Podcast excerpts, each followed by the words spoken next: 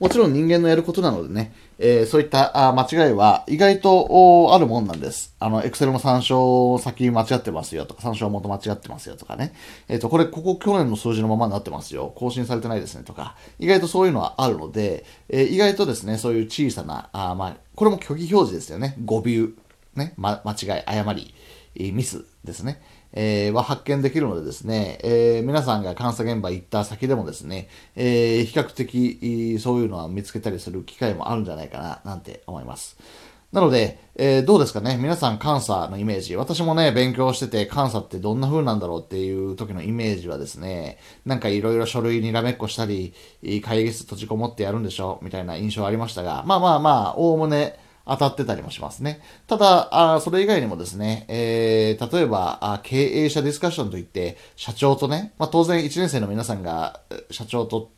協議するわけではないですけど、もちろん主任とか、あ社員、パートナーですかね、がメインで喋ったりはするわけですが、あそこに同席したりね、議事録取ったりするわけなので、えっと、結構刺激的なね、えー、ことがああったりするかなと。あとはやっぱりね、よく言われるのが取締役会議事録ね。あの、監査主任、私も監査主任やってますけど、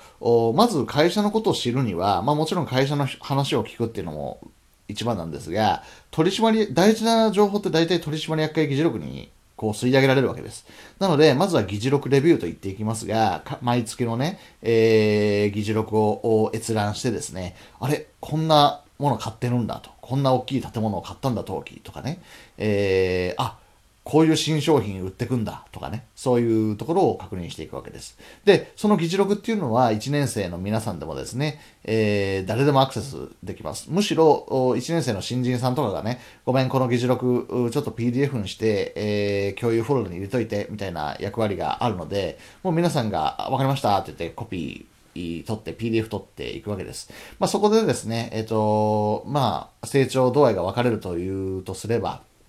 まあ、ただ、あ、わかりました。じゃあ PDF 取っておきますって、PDF 取って入れるだけの人と、PDF 入れときましたって言って、その後自分で見てみる人ね。ちなみにどんなことが書かれてるんだろうって見る人では成長度合いが全然違って、あ、こんなことがあ協議されてるんだとか、あ、会社はこういう方向性で動いてるんだ、みたいなね、対局がつかめる人はですね、えー、結構、主任とかパートナーレベルの目線の視野もね、えー、得られてですね、えー、まあ、より会社の業務に興味持てる人も多いと思いますし、